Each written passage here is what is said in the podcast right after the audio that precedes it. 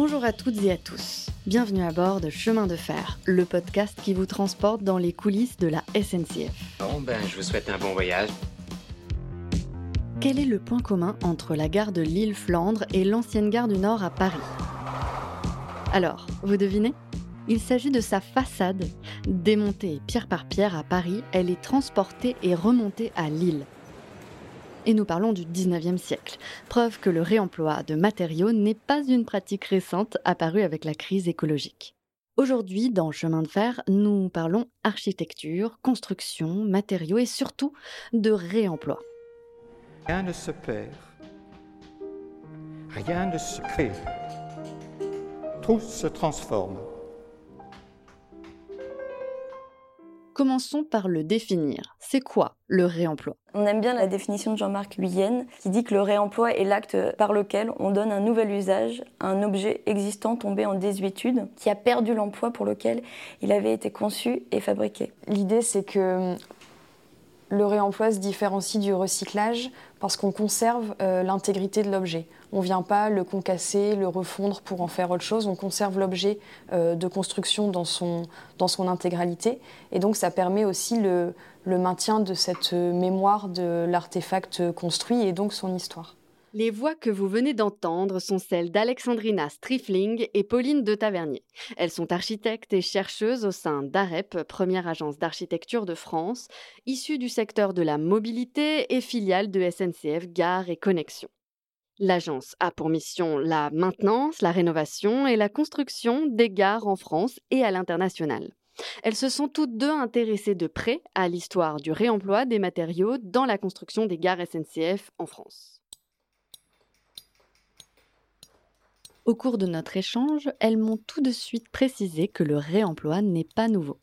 Si aujourd'hui il refait surface pour des raisons écologiques, au Moyen Âge, ce sont de toutes autres motivations qui poussent les constructeurs à réemployer ces matériaux déjà utilisés. On y voit une certaine forme de, discernement ou de bon sens, de se dire que finalement ces matériaux-là, ils ont fait leur preuve, euh, et donc euh, il y a une certaine forme de logique à les réutiliser. Puis il y a bien entendu euh, le pan économique qui joue un grand rôle euh, dans cette prédominance-là du réemploi. C'était tout simplement euh, moins coûteux de déposer proprement un matériau, de le déplacer, potentiellement de le stocker et de le réutiliser ailleurs, que de le, de le démolir et d'en fabriquer un nouveau. Dans le cours du XXe siècle cependant, et ce jusqu'à la fin des années 90, cette logique s'inverse et le réemploi est connoté négativement la facilitation de euh, pouvoir euh, avoir des, matériaux fait que le réemploi est synonyme de pauvreté euh, au tournant du 19e siècle. Et que du coup il est mieux perçu de pouvoir avoir des constructions euh, neuves, puisque c'est aussi beaucoup plus euh, rapide de euh, démolir plutôt que de déposer.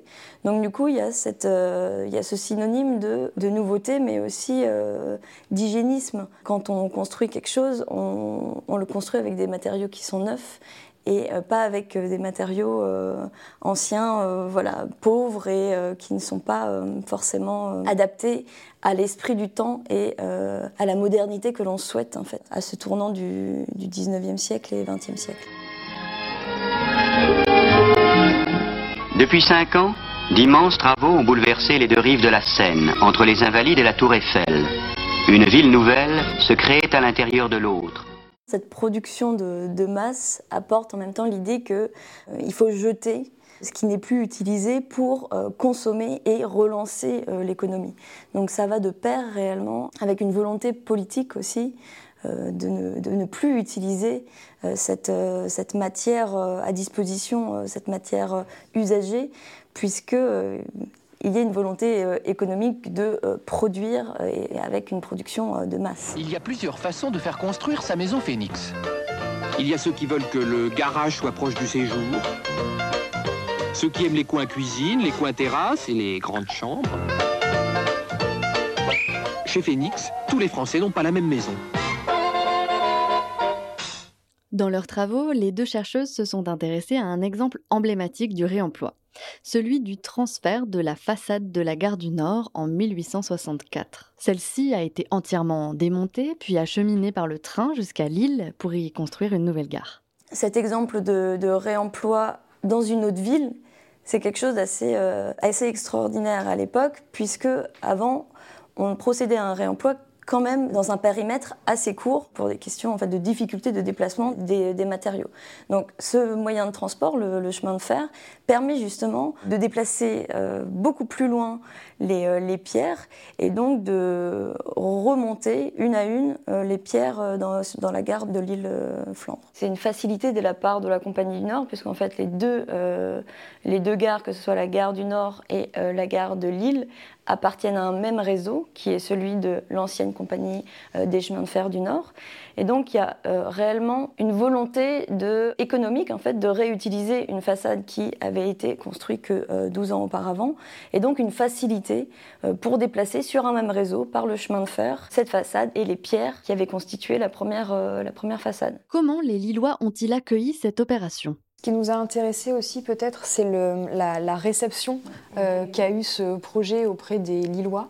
Euh, qui finalement étaient euh, assez indignés de récupérer, alors ils, disent en séance, les défroques de la capitale et se demandent du coup si leur gare pourra être monumentale alors qu'elle est faite de, de rebuts d'une gare parisienne.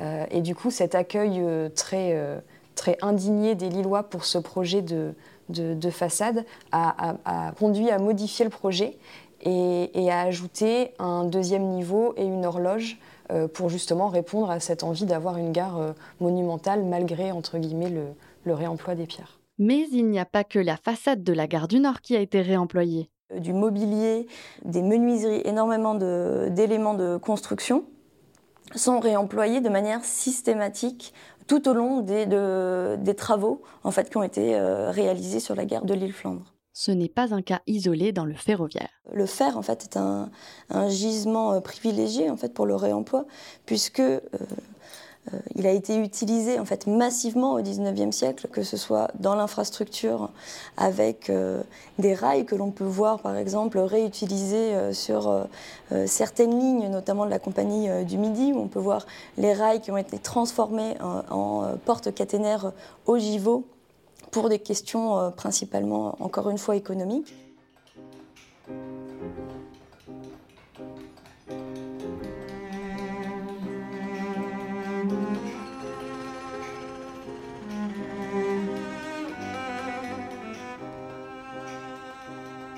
Et aujourd'hui, comment fait-on vivre cette démarche chez AREP Les motivations sont-elles les mêmes? Revenons en 2022. Au sein de l'agence, le projet REAP, qui rassemble plusieurs corps de métier, des ingénieurs, des spécialistes en environnement, des architectes, des designers, a pour objectif de rendre le réemploi applicable dans le cadre des projets de construction de la SNCF pour imaginer un futur post-carbone. Julia Ménage, architecte du patrimoine et membre de cette équipe, nous en raconte les objectifs. Que la SNCF a décidé de, renforcer son action en se fixant d'atteindre le zéro déchet d'ici 2035. Le but, c'était que tout ce qui est infrastructure ferroviaire, projet de construction dans le secteur du ferroviaire, aille dans le sens d'une architecture bas carbone, respectueuse de la matière existante euh, et peu consommatrice. Quand nous avons créé euh, REAP, notre objectif c'était de favoriser une pratique de l'architecture et de la construction qui est euh, plus respectueuse de l'environnement. On estime aujourd'hui que le secteur du BTP, c'est 260 euh, millions de tonnes de déchets par an, 42 millions pour le bâtiment. Donc on peut dire que c'est un secteur qui consomme énormément et qui pollue énormément. Éthiquement, on avait vraiment conscience de ça dans notre pratique du métier. Et nous étions partis aussi du constat que la SNCF est le second propriétaire foncier de France, qu'elle réalise énormément de projets, donc ça veut dire qu'elle démolit et elle consomme de la matière. Et l'idée, c'était vraiment que les ressources d'un projet, enfin les déchets plutôt d'un projet, pouvaient devenir les ressources d'un autre. Cette logique de préservation des matériaux existants, hérités du Moyen Âge, se retrouve désormais dans de nombreux projets contemporains, comme par exemple celui de la rénovation du parvis de la gare de Saint-Denis le parvis de la gare de Saint-Denis, qui a été construit, je crois, en 2014 et qui doit être déconstruit dans le cadre de la reconfiguration du parvis parce qu'ils vont créer un passage souterrain pour relier euh, deux parties de la ville euh, séparées par les voies de chemin de fer. Donc ils créent un passage souterrain, donc on creuse le sol, donc on doit reconfigurer le parvis et l'idée c'est que tous les pavés et les dalles qui seront déconstruits du parvis de 2014 soient réutilisés pour le parvis qui sera construit en, 2023. donc ça veut dire une déconstruction précautionneuse et méthodique de l'ensemble des pavés, un stockage dans un lieu de stockage approprié qui permette la conservation du matériau le temps nécessaire, et ensuite une repose adéquate du matériau en respectant les normes actuelles.